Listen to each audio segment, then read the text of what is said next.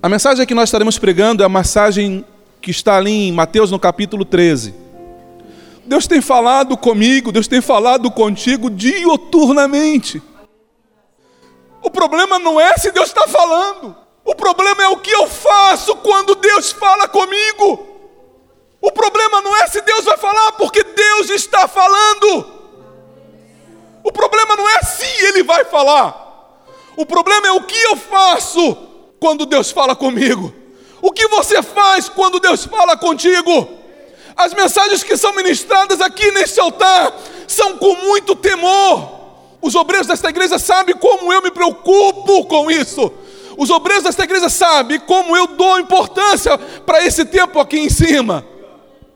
Fica atento, porque Deus vai falar com você. Porque Deus fala. E pode ser com você a palavra, e você entrou pelo ouvido e saiu pelo outro. Vai sofrer o dano de graça. Depois você não pode nem dizer, Deus não falou, porque Deus falou. A mensagem que Deus me deu nesta noite para ministrar é um rema de Deus. E eu confesso para os irmãos que a relutância do meu espírito de ministrar esta palavra nesta noite. Eu quero que você abra Mateus no capítulo 13. Fique tranquilo, você sabe que o nosso culto não passa de 9h15 e 9h20. Fique tranquilo. Você vai poder sair daqui ainda hoje, vai poder jantar fora com os filhos. Pode chamar o pastor para jantar também se você quiser. Se Deus tocar no teu coração. Eu não aguento não. Depois do almoço de hoje eu não aguento jantar não. Hoje eu tenho que tomar um chazinho. O texto diz assim, versículo 1. No mesmo dia, saindo Jesus de casa, sentou-se junto ao mar e grandes multidões se reuniram a ele, de modo que, entrando ele num barco, assentou-se e toda a multidão estava em pé na praia. E falou-lhes muitas coisas por parábolas, dizendo. E aí então, Mateus ele vai registrar a partir de agora sete parábolas. Há alguns estudiosos que dizem que conseguem enxergar oito parábolas dentro de capítulo 13 de São Mateus. Todas elas vão falar sobre uma coisa, sobre o reino. Todas as parábolas do capítulo 13 de Mateus, elas vão tratar sobre o reino de Deus. Ou como Mateus prefere dizer, o Marcos prefere dizer, o reino dos céus, que é a mesma coisa, o reino de Deus e o reino dos céus. Os discípulos de Jesus queriam saber o motivo de seu mestre utilizar parábolas para falar ao povo. E eles perguntam assim: versículo 10. E vieram os discípulos e lhe perguntaram: Por que tu falas por parábolas? Os discípulos não entendiam por que, que Jesus estava falando por parábolas. Então eles perguntam: Por que, que o senhor está falando por parábolas?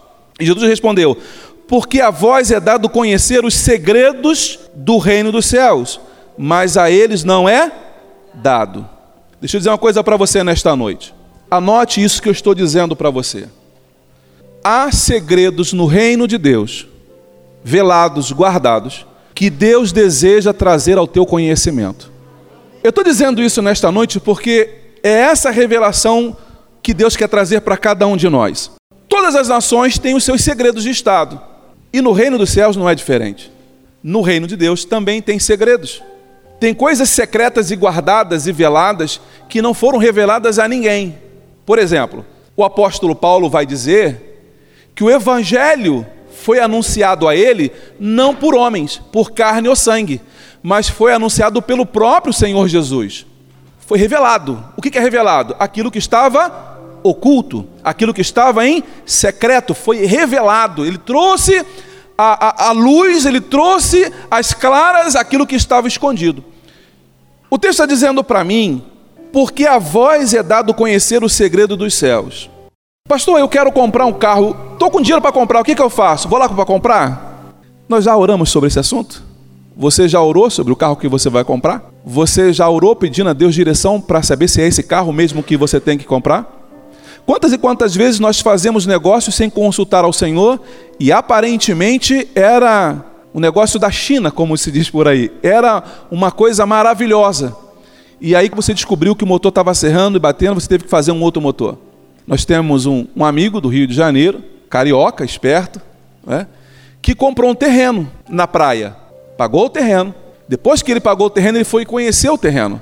E quando ele chegou no terreno, ele viu que o terreno dele era um pouquinho depois da arrebentação, depois da onda. Alguém vendeu um terreno para ele dentro da praia, dentro d'água, lá depois da arrebentação. Pagou pelo terreno e não tinha nada para construir. Ele caiu nessa uma vez, depois caiu nessa em outra vez, numa, num outro terreno, num outro lugar. Por quê? Porque nós queremos fazer as coisas da nossa vida do nosso jeito. Nós queremos tomar decisões do que fazer da nossa cabeça, do nosso jeito, da nossa forma. Ah, eu quero fazer, deu para fazer, eu vou fazer nós precisamos aprender a consultar ao Senhor naquilo que nós queremos fazer. Pastor, eu estou querendo comprar uma casa. Você já orou a respeito disso? Pastor, mas Deus vai se intrometer com esse negócio da minha casa? É claro que Ele vai. É claro que o Senhor vai. Eu não quero constranger, mas eu, eu, poderia perguntar aqui agora: quem já comprou alguma coisa que se arrependeu amargamente de ter comprado porque comprou no impulso? Tenho certeza que um monte de gente levantaria a mão aqui nesta noite, mas eu não quero te constranger, mas você sabe que é verdade. O próprio Jesus diz que há segredos no reino, coisas ocultas que ele quer trazer para o teu conhecimento. A respeito do que, pastor? A respeito do reino e a respeito da sua vida, porque você está fazendo parte do reino ou não faz parte do reino? Alguém aqui faz parte do reino, amém? Alô? Tem alguém aí que faz parte do reino? Sim? Então, se você faz parte do reino, tem segredos de Deus para você, para a tua vida que Ele quer te revelar. A mensagem que nós pregamos no domingo da semana passada, por exemplo, e no meio do culto, quando Deus trouxe a revelação, quando Deus nos mostrou aqui dizendo que estava cortando um laço, era exatamente Deus mostrando aquilo que estava secreto. Mas aí, se eu estou desapercebido, a Bíblia diz que o avisado vê o mal e ele foge, se desvia. Mas o simples, ou o tolo, o imprudente, a Bíblia diz que ele vai em frente e ele sofre a pena. A Bíblia diz que o Senhor não fará nada. Nada é coletivo universal. Nada inclui todas as coisas. A Bíblia diz que o Senhor não fará nada sem antes revelar aos seus profetas. Pastor, meu casamento Deus se importa? Claro que se importa. Se você orar, Deus vai falar com você a respeito dele. Quantas moças casam com rapazes que você olha por fora, como dizia minha avó, uma bela viola, mas olha por dentro é pão borolento. Você olha por fora, é uma coisa linda por fora. Né? É uma coisa linda. Oh, que maravilha. Olha, que coisa espetacular. Mas aí você vai conviver com ele. E aí você vai descobrir o sanhaço que você arrumou. O problema que você trouxe para a sua vida. É, pois é, mas você orou para Deus te dirigir se era da vontade do Senhor ou não? Não, pastor, eu só não orei.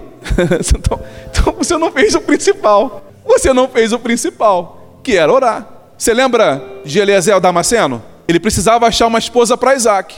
O que, que ele faz? Senhor, eu estou indo lá, pai. Manda essa, essa esposa de Isaac ao meu encontro. Eliezer faz esse pedido a Deus para preparar uma noiva para o seu patrão. E a Bíblia diz que Deus mandou. É jovem, você quer casar, quer ter um casamento feliz? Consulte o Senhor primeiro. Pastor, mas se o Senhor não responder, continue orando. Algumas semanas atrás, essa semana fez três meses que nós estamos aqui na igreja. E aí, alguém, quem estava na liderança do departamento infantil, saiu do departamento infantil. Mas como a pessoa falou para mim que foi Deus quem mandou, então eu deixo na conta de Deus. Aí alguém perguntou, pastor, você vai colocar quem no departamento? Enquanto Deus não me mostrar, eu não coloco ninguém. Eu vou esperar Deus apresentar. Eu não tenho pressa, eu não vou fazer uma coisa de louco, eu não vou tomar uma decisão precipitada porque estão me pressionando. Eu não vou. Eu vou orar e o dono da obra, o dono do rebanho, o dono da igreja, ele vai dizer quem é e quando é. E nós fomos orar. De repente eu recebo uma ligação. Desculpa falar disso, mas é para edificação da igreja. Eu tô, minha sogra esteve aqui, eu estava passeando com a minha sogra, fui levar ela para conhecer, fazer uma média com a sogra, né, para ganhar pontos extras com a esposa. Levei a sogra para passear, botei a véia para andar, para chegar bem cansadinha em casa, né? Chegar bem cansadinha. O telefone tocou e atendi. Pastor, mas eu estava orando. Pastor, então, a minha esposa essa noite, pastor, ela vai ligar para o senhor. Ela vai brigar comigo, mas ela vai ligar para o senhor primeiro. tá, fala. É que assim, ela teve um sonho essa noite, Deus falou com ela, acordou chorando, pastor. Acordou chorando. Deus falou com ela a noite toda. E Deus mandou ela assumir o departamento infantil. Eu não procurei ninguém dentro da igreja. Eu não escolhi, ah, você, ó, oh, você vai ser, não. Eu falei, Senhor, tu escolhe. O campo é teu.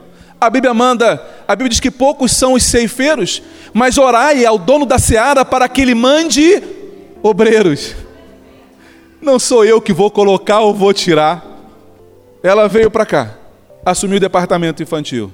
Como eu não pedi autorização para falar sobre o que eu ia dizer agora, o departamento infantil não está correndo. O departamento infantil está voando. Está voando.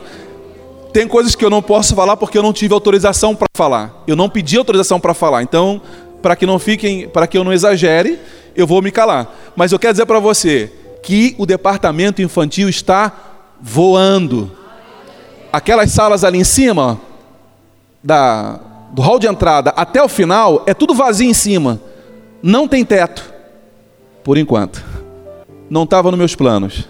Mas como a igreja tem dono, diga: a igreja tem dono. E é o Senhor Jesus. Eu estou aqui. Eu estou aqui. Eu estou aqui. Eu estou aqui para te ajudar na tua caminhada espiritual. Eu estou aqui para cuidar de você, aqui, porque essa é a função do pastor: é cuidar do rebanho, é ajudar você a caminhar melhor para chegar no céu. A Amadinha está aqui. Falei igual o pastor Gêmeo agora, né? A Amadinha está aqui. Essa semana eu fui visitar. Rafaela, fica de pé, por favor. Rafaela é dona de, um, de, uma, de uma farmácia, ela é farmacêutica formada pela Universidade Federal.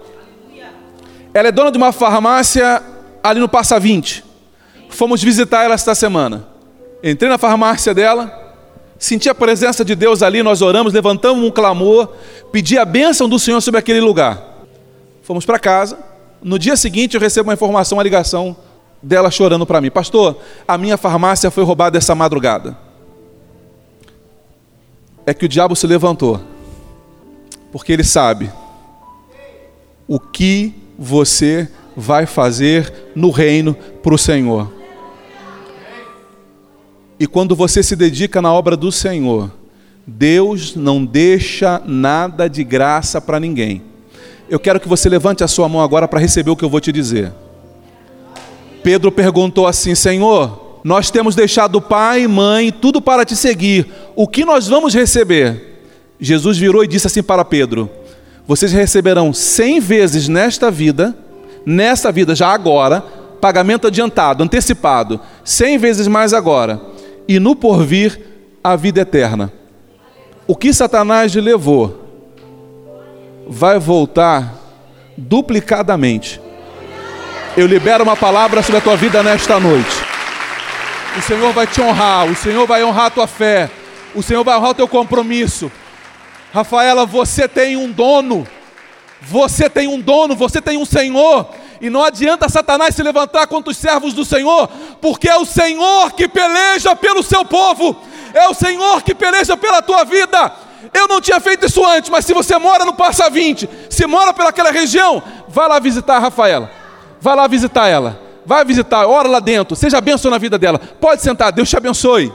O que eu quero dizer para vocês nesta noite é que qualquer decisão que você venha tomar, só faça isso com direção de Deus. Mas, pastor, para qualquer coisa, para qualquer coisa. Vamos mergulhar um pouquinho mais fundo? Os segredos do Senhor são para aqueles que vivem em sua intimidade. Vou dizer de novo. Os segredos do Senhor são para aqueles que vivem na sua intimidade. Quanto mais intimidade com o Senhor, mais profundas serão as revelações. Pastor, é sério isso? É. O capítulo 10 de Lucas começa dizendo que o Senhor Jesus enviou outros 70 discípulos para anunciar o reino. Lembra dessa passagem? Jesus manda de 70 discípulos pregar o evangelho. Jesus fala assim: vá lá e pregue, cante, cure, expulse demônio, faça a obra. E o texto diz que os 70 discípulos voltaram maravilhados com o que Deus, o que eles tinham feito em nome de Jesus. 70. Mas a gente só fala comumente de 12, não é? Eu só sei que tem, tinham 70, porque o texto de Mateus no capítulo 10 fala de 70.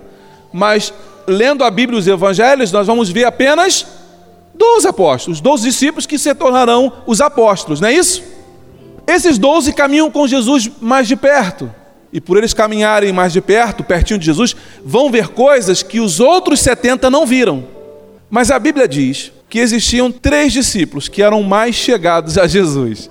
Inclusive um deles, o texto diz que ele pegava a sua cabeça e ele deitava no peito de Jesus. Você consegue imaginar? Você consegue imaginar por um momento você colocando a sua cabeça não no travesseiro, mas no peito de Jesus?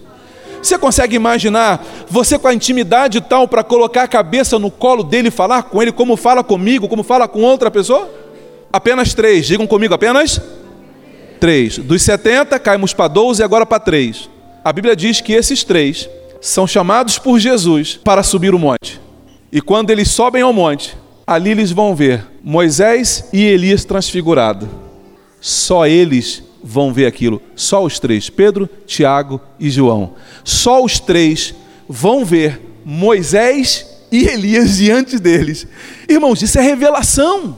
Quanto mais intimidade com Jesus você tiver, mais profundo serão as revelações de Deus para a tua vida, a respeito de coisas que dizem sobre a sua família, sobre o seu casamento, sobre o seu emprego, mas também Deus trará coisas muito maiores a respeito do reino, falando sobre o reino dele aqui em Palhoça. Você já parou para pensar Deus confiar a você informações daquilo que ele vai fazer aqui em Palhoça? Você já parou para imaginar você acordando de manhã sendo acordado pelo Senhor de madrugada e Deus te mostrando o que que ele vai fazer aqui na nossa cidade. Não é um homem ligando para você, um amigo, um parente te ligando, não, é Deus dizendo para você o que ele vai fazer. Ou será que você não se importa com isso? Isso não tem valor para você. Você já parou para pensar? Deus dizendo para você o que, que ele vai fazer na nossa nação no ano que vem? e você saber de, antecipadamente o que vai acontecer, porque Deus, pastor, Deus não faz isso. Faz, amado, faz. É porque eu, na minha angústia, eu estava falando, Senhor, faz o povo entender, Senhor.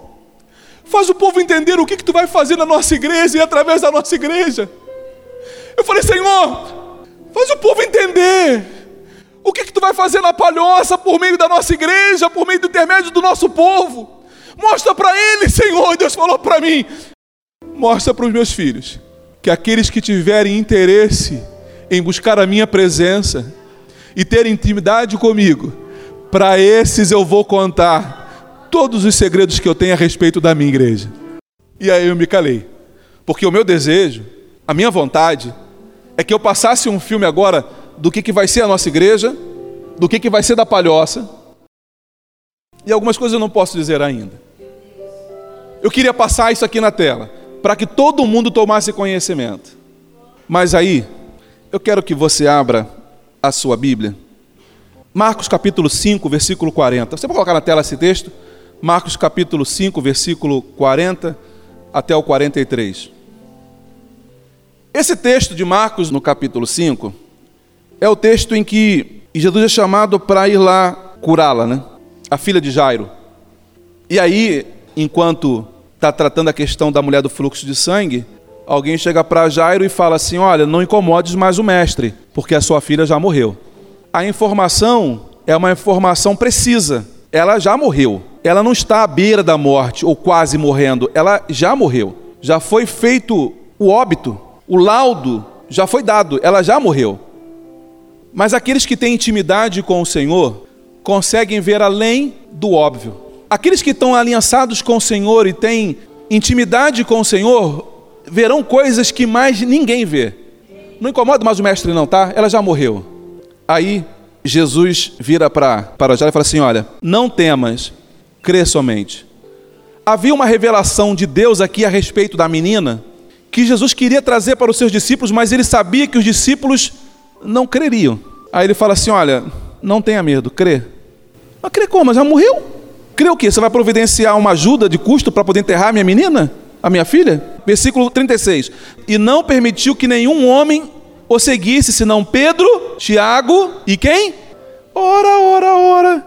Não chamou os doze. Ele só chamou aqueles três que tinham mais intimidade com ele. Ele não chamou os doze. Apenas três. Entrem comigo no quarto.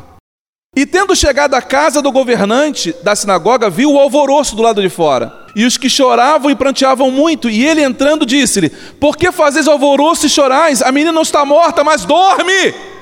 Deus trouxe ali uma revelação. A menina estava em cima de uma cama, ela estava gelada, morta, fria. Não atendia mais ao apelo da mãe, dos pais, não ouvia mais o choro de ninguém, ela estava morta. Mas Jesus traz uma revelação e ele diz: essa menina ela não está morta, ela dorme. o povo vai gargalhar na cara de Jesus. E o povo começa a debochar de Jesus. Ah, isso aí é um doido, isso aí é, isso aí não tem juízo. Tá, tá, tá dormindo? Não sabe o que está falando. Vem esse Nazareno aqui para poder, não sabe o que está dizendo. E ele entrando disse-lhe: Por que fazeis alvoroço e chorais? A menina não está morta, mas dorme. E riram-se dele. Ele, porém, tendo feito sair a todos, tomou consigo o pai e a mãe da menina e os que com ela estavam e entrou onde a menina estava deitada. O que que ele faz? Ele tira todos aqueles que debocharam dele, que não criam na revelação de Deus e colocou todo mundo para fora. Você consegue entender isso nesta noite? Meu irmão, o desespero da minha alma nesta noite é fazer você entender isso. Deus tem coisas grandes para fazer. Deus vai entrar numa casa e vai ressuscitar uma menina. Mas antes dele entrar e fala assim: olha, todo mundo aqui para fora. Sai todo mundo aqui do ambiente, porque vocês não são dignos de ver o que eu vou fazer. Por quê? Porque não tem intimidade comigo. Eu trouxe para vocês uma pérola. Eu trouxe para vocês uma coisa preciosa, uma informação preciosíssima algo que estava oculto, algo que estava secreto, vocês seriam os privilegiados para saberem, como desprezaram o que eu falei, não verão o meu milagre. Sabe por que, que tem muita gente na casa do Senhor que entra e sai, entra e sai, passam anos e saem anos, e elas não conseguem ver o milagre acontecer? Porque falta crer naquilo que o Senhor falou, falta acreditar naquilo que o Senhor disse. Disse umas vezes, direi hoje, direi outras vezes, tantas quantas Deus me mandar falar ouça os meus profetas e prosperareis. Você quer prosperar? Abra bem o teu ouvido, ouça o que Deus está falando para você e creia nas palavras do Senhor. Irmãos, eu, o pastor de vocês não é um pastor itinerante, nada contra quem é itinerante, nada contra. Mas eu, domingo que vem, eu estou aqui de novo. O outro domingo, se Deus não me levar, eu estou aqui outra vez. Quinta-feira eu estou aqui. Eu tenho aliança e compromisso com esse altar. Eu jamais traria uma palavra se o Senhor não colocasse no meu coração. Eu não diria algo para você que Deus não tivesse me revelado. Eu não te falaria nada para te impressionar, se não fosse pelo Espírito Santo de Deus para dizer para você. Há milagres que Deus quer realizar neste lugar. E Deus vai começar a mostrar para algumas pessoas aqui dentro. Pastor, o que precisa fazer? Você precisa intimidade com o Senhor. Ela não veio hoje, ela mandou mensagem para mim dizendo: Pastor, eu tive um outro compromisso, não vou poder igrejar hoje mas eu queria conversar com o senhor para contar no outro domingo. Então, provavelmente no outro domingo, ela vai estar contando esse testemunho aqui. Naquele domingo passado, quando nós orávamos e falei, irmãos, Deus vai te acordar pela madrugada. Mas alguém teve essa experiência aqui de acordar de madrugada e Deus responder? Teve. Você acordou de madrugada para orar? Aí Deus te respondeu naquela mesma semana, naquele mesmo dia. Alguém aqui teve mais isso? Mais alguém? Tu teve? Essa irmã me liga, pastor, eu fui orar de madrugada. Na mesma madrugada, Deus me respondeu o que eu estou buscando desde o ano passado foi na mesma madrugada. Apenas Marcos, Pedro, Tiago e João vão ver a menina ser ressuscitada porque eles têm intimidade com o Senhor Jesus. Amós, no capítulo 3 e versículo 7, você pode anotar isso, diz assim: Certamente o Senhor Jeová não fará coisa alguma sem ter revelado o seu segredo aos seus servos, os profetas. Irmãos, nada é nada. Nada. Ah, mas em relação à compra de um imóvel? Deus pode falar com você a respeito disso. Ah, ah, pastor, vou viajar, o que, que o senhor acha? Deus pode falar contigo em relação a isso. Pastor, Deus pode dar livramento para a tua vida. O meu irmão me ligou semana passada. Você vai sentir, e eu estou orando para isso aqui nesta igreja. Você vai começar a sentir desejo de orar pela madrugada. Ah, vai. Ou então tu vai ter que mudar de igreja, meu irmão. Porque o teu pastor aqui, ele quer um crente cheio da unção. Eu quero crente aqui, irmão, canela de fogo. Eu quero crente aqui cheio da glória e da presença do Senhor. Eu quero homens e mulheres aqui que quando abrir a boca para falar, o diabo se cale e corra. Eu quero homens e mulheres aqui com aliança com o Senhor, com sangue no olho. Irmão, vou partir para cima. O que é o diabo? Quero... Deixa que eu expulso. Não, não, eu expulso. Deixa que eu expulso. Eu quero crente brigando para expulsar demônio aqui dentro. Eu sei, isso não vai acontecer. Deus é bom, fica tranquilo. Mas se cair algum aqui por aqui, meia dúzia sai correndo, irmãos. Se cai alguém demoniado, meia dúzia se esconde. Fica atrás do pastor, pastor vai lá, empurra o pastor, empurra, vai lá, pastor, expulsa logo, expulsa logo. Por quê? Se Deus te deu autoridade para você pisar serpente e escorpião, Deus te deu autoridade, Deus te deu, não é que Ele vai dar, não, Deus deu. Deus deu. Efésios capítulo 1, versículo 9 diz assim: Descobrindo-nos o mistério da Sua vontade, segundo o seu beneplácito, que propuseram em si mesmo. Ele está dizendo aqui sobre o mistério de Jesus. Jesus era um mistério, ninguém sabia quem seria Jesus, quando ele nasceria, quem seria ele, o que... ninguém sabia. Então, ele é revelado, ele é mostrado para as pessoas, e mesmo assim, as pessoas olhavam para Jesus e não conseguiam perceber que ele era o Filho de Deus. Aí ele pergunta para os discípulos: O que, que o povo está dizendo aí que eu sou? Ah, uns dizem que estão chutando, né? Uns dizem que você é João, outros que você é Elias, estão dizendo que você é um grande profeta. Você é usado por Deus, hein? Ó. E vocês? O que, que vocês dizem que eu sou? Aí Pedro levanta, bate no peito e fala: Tu és o Cristo, o Filho do Deus vivo. Aí Jesus para e fala assim: Olha, Simão Barjonas, bem-aventurado sois, porque não foi a carne e nem o sangue que te revelou, mas foi o meu Pai. Deus deu para Pedro uma revelação e para mais ninguém naquele auditório. Você consegue entender isso nesta noite? Deus está dizendo para mim e para você, pastor, eu, faz assim, ó, bota a mão no peito, bate assim e fala assim: sou eu que Deus vai usar para saquear o inferno e povoar os céus.